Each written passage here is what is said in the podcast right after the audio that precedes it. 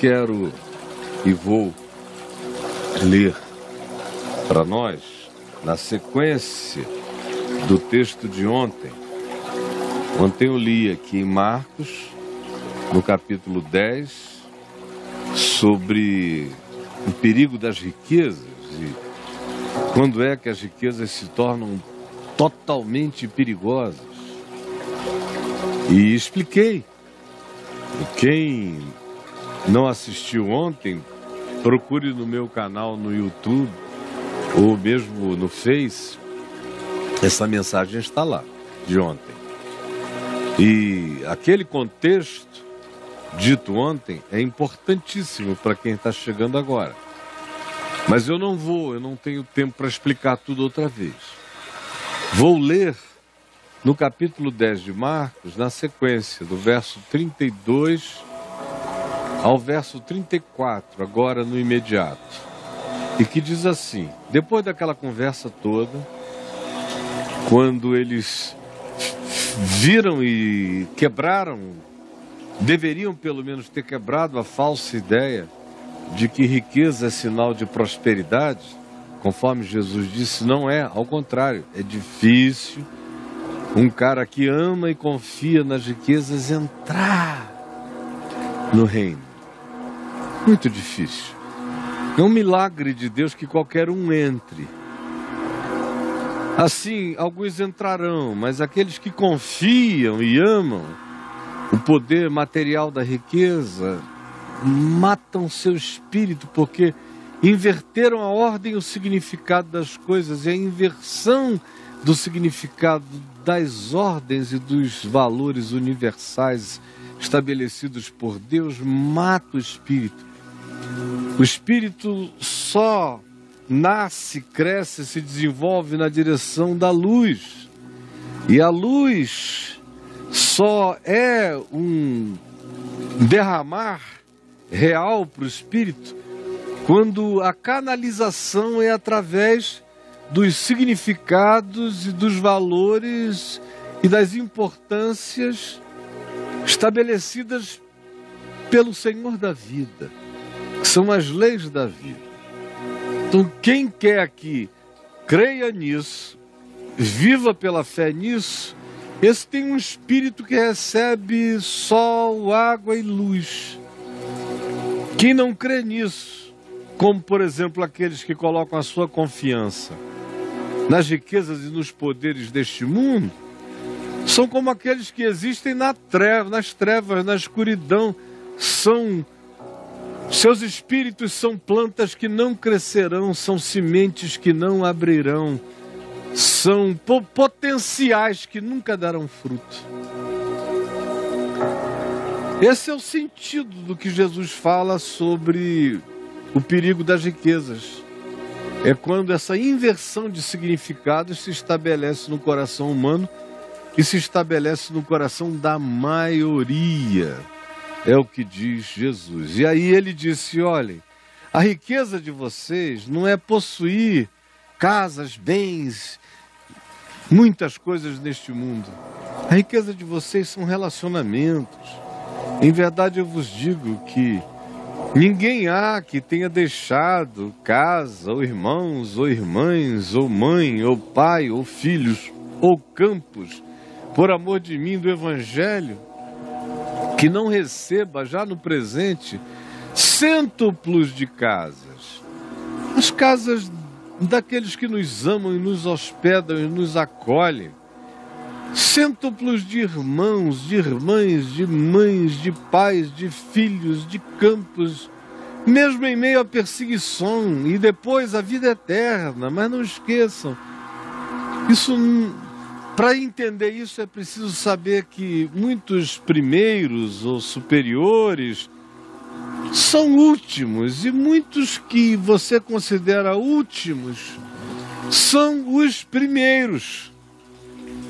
Porque o significado da vida diante de Deus não está organizada conforme o significado perverso da existência, que tem nos símbolos da vaidade as suas importâncias, que na realidade são os encobridores do sol da vida, da luz da vida, da água da vida, do pão da vida, da nutrição da vida para o espírito. Por isso, quem se alimenta daquilo que não alimenta o espírito, mantém o corpo para lá e para cá, mas o espírito está morto. Uma vez que Jesus disse isto, se prossegue dizendo: estavam eles, Jesus e os discípulos, dali para frente, andando de caminho, subindo na direção de Jerusalém. Jerusalém é um lugar alto, 800 metros em relação ao, ao nível do mar. Estavam subindo para Jerusalém e Jesus ia andando na frente deles.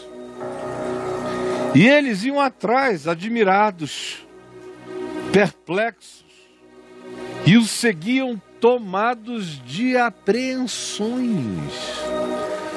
É interessante como essa afirmação acontece logo depois de que se diz que Jesus relativizou o significado e o poder das riquezas, dos bens, das posses. E disse que o sentido, o valor e o significado das coisas era invertido. Que aquilo que os homens consideravam elevados era muitas vezes e sempre abominação diante de Deus. E eles tiveram a vida virada, a cabeça não processava o que Jesus estava dizendo, como na sua mente também. Demora tanto tempo para alguns entenderem o óbvio do Evangelho de Cristo. E eles iam andando sem saber, não sabiam mais o que lhes daria segurança. O chão lhes foi puxado. Aliás, o chão lhes vinha sendo retirado sistematicamente e ainda seria para sempre retirado o chão das seguranças presunçosas. Lhes foi e nos é retirado todos os dias. À medida em que o Evangelho vai entrando na gente, essas ilusões do mundo, da vaidade, do curso enlouquecido, ensandecido da civilização humana, vai sendo alterada pela presença do Evangelho e na chegada muita gente fica completamente desnorteada, entra em pânico porque percebe que vivia em cima de ilusão e mentira, que cultuava significados que simplesmente são abomináveis diante de Deus. E a confusão, a insegurança interior, nesse processo de absorver o Evangelho, é um, uma experiência para o interior de choque, de choque, até que você definitivamente dá razão a Deus, e aí a alteração que vai acontecendo, os, os ressignificados que se vão instilando, introjetando em nós, já não nos apavoram. A partir de um certo ponto, eles só nos edificam, nos alegram e nos engravidam de mais certeza e mais esperança. Mas nesse início, como era o caso deles, meu Deus, ficaram perplexos e o seguiam, tomados de apreensões de todos os tipos. O que, que a gente fez e agora? O que, que nos espera? Como é que a gente vai viver? Se ele está dizendo que tudo aquilo pelo que nós nos esforçamos e demos a vida e nos matamos e dissemos que era o sentido da vida e o objetivo da existência, não é mais. Que é amor e relação que dão sentido à vida. E que nós não estamos contidos à carne, a sangue, a DNA, que a vocação é universal, é para expandirmos o acolhimento e a valorização do significado do encontro humano, porque esse é o grande tesouro da vida. Mas para nós isso é vago demais, a gente quer algo para pegar. E dizer que é meu. E ele vai tirando e solapando esse chão de seguranças materiais e quantificáveis. Por isso eles, em perplexidade, o seguiam tomados de apreensões. Como acontece com você hoje.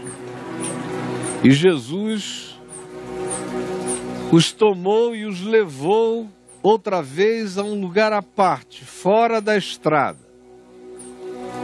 Chamou num canto, os tirou da via dos transeuntes para um lado. E eles ficaram à sua volta. E Jesus passou a revelar-lhes as coisas que deviam sobrevir. Estavam também tomados de apreensão pelo que já não era a base de segurança da vida, que Jesus foi solapando tudo. E estavam tomados de apreensão com relação a esse silêncio de Jesus que andava na frente deles na direção de Jerusalém sem conversa, uma determinação chocante. E eles ficaram num limbo de angústia. Para trás não tem mais nada, e para frente? É duro quando você chega nesse momento existencial da vida em que para trás não tem mais nada. Tudo que tinha valor não tem mais, tudo que foi objeto da sua ilusão deixou de ser, tudo aquilo que foi motivação enganosa foi desconstruída a mentira como propulsor foi desligada. Então, para trás, o que tem? Vácuo. Eu vivia no vácuo. Para trás não dá. E para frente? Ele não diz, ele não explica, está andando adiante, célere, direto, dizendo que eu siga sem saber de nada. E o indivíduo fica tomado de apreensões. Olha só como é que Jesus resolve a situação.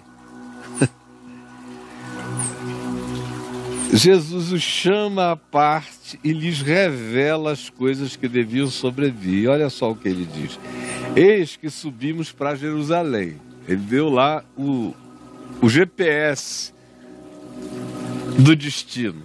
Para onde vai? Jerusalém. E aí ele prossegue e diz: E chegando lá, o filho do homem será entregue aos principais sacerdotes, doutores, teólogos e homens importantes da religião. E eles condená-lo-ão, o filho do homem, à morte e o entregarão aos gentios, aos romanos, aos poderes políticos, tirânicos, que usurparam o poder nesse chão e na terra toda, que eram os romanos. E todos somados, incluindo o povo, vão de escarnecê-lo, escarnecer do filho do homem do filho da humanidade e vão cuspir nele, açoitá-lo, matá-lo. Mas vai ficar tudo bem. Depois de três dias ressuscitará. Mas isso não serve para tirar a apreensão e a perplexidade de quem está viciado em seguranças, não incertezas. A maioria das pessoas se vicia em pseudo-seguranças. E Jesus só tem a oferecer certezas. Aquele para quem certeza passa a ser uma segurança, esse está firme, está forte, atravessa tudo. Mas aquele para quem só existe algum sentimento, não é nem certeza, é um sentimento de certeza quando há conforto. Esse está totalmente despreparado para seguir a Cristo e para viver a vida. Para viver a vida nesta existência e para viver a vida com a alegria dos que já carregam no peito a vida eterna. Guarde isso que eu estou lhe falando.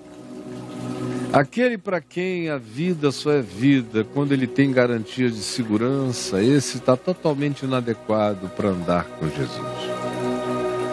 Para andar com Jesus, a gente só vai se adequando quando a gente passa a se alimentar das certezas da palavra dele. Com conforto ou sem conforto. É isso que ele está dizendo. Vocês estão cheios de apreensão. Deixa eu dizer para vocês com certeza. Com certeza.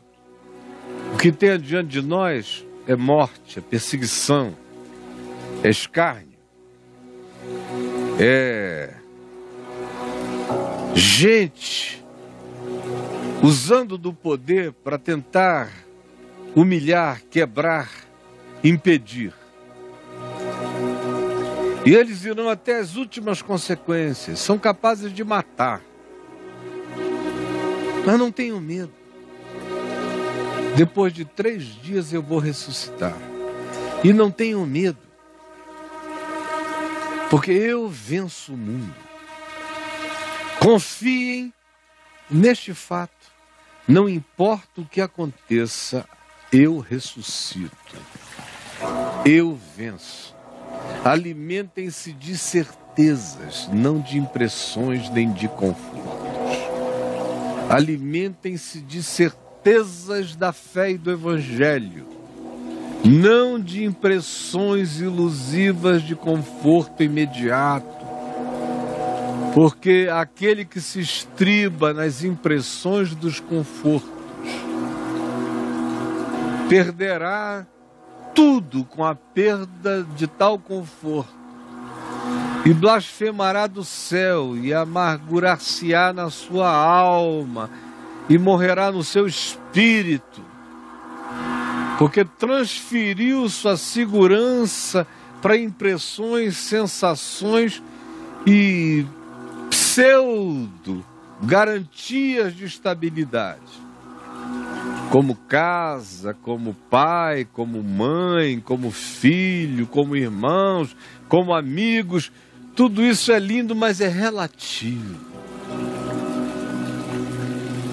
Os pais às vezes não amam ou desamam, ou se apaixonam por outras pessoas e esquecem seus filhos. Ou às vezes nascem desnaturado, paterna e maternalmente falando. Filhos às vezes se tornam verdadeiras víboras venenosas contra os pais. Irmãos, não importa o tempo de convívio, podem subitamente se tornarem outras pessoas e até se voltarem contra nós. O mesmo com amigos, propriedades às vezes a gente tem, às vezes a gente perde. A circunstância econômica muda. O emprego vira desemprego e o desemprego pode virar pobreza, dificuldade, angústia, ansiedade. E você vai botar a sua segurança na instabilidade das materialidades quantificáveis e quem é você para achar se você tiver coisas, você vai usufruir delas, porque basta que lhe venha uma angústia inexplicável, um desequilíbrio químico, uma alteração psíquica, e mesmo que você seja dono de todas as coisas, o dono da Amazon, você não vai ter paz nem para usufruir o que realizou e conquistou e pode surtar e enlouquecer e um outro tomar o seu lugar e você já nem reconhecer o que você mesmo criou. Ah, como é ilusivo, como é enganoso, como é torpe o pensar que as nossas garantias vêm desse conjunto de materialidades, dessas constelaçõezinhas de banalidades, enquanto nós mesmos somos a própria fragilidade encarnada e nos arrogamos presunçosamente aquilo que nós não conseguimos bancar, nem em nós, nem para nós e muito menos para outros. Portanto, quem quer que tenha nestas coisas a sua segurança, esse não está, não esteve, nunca estará preparado para viver. A menos que você estribe a sua vida em certezas. Eles o seguiam tomados de apreensão e Jesus lhes deu certezas. Querem saber? O que vai acontecer? Perrengue. No mundo tereis aflições. E gloriemo-nos, portanto, das próprias tribulações. Querem certeza? Haverá. Viver dói, tudo dói. Nascer dói, Crescer dói, adolescer dói, a juventude dói, a responsabilidade adulta dói, o envelhecimento dói, o morrer dói. Dor, traição, perseguição, incompreensão, entregação, morte, humilhação, Está no pacote. Agora, tem uma coisa que vocês têm que saber: existe a ressurreição.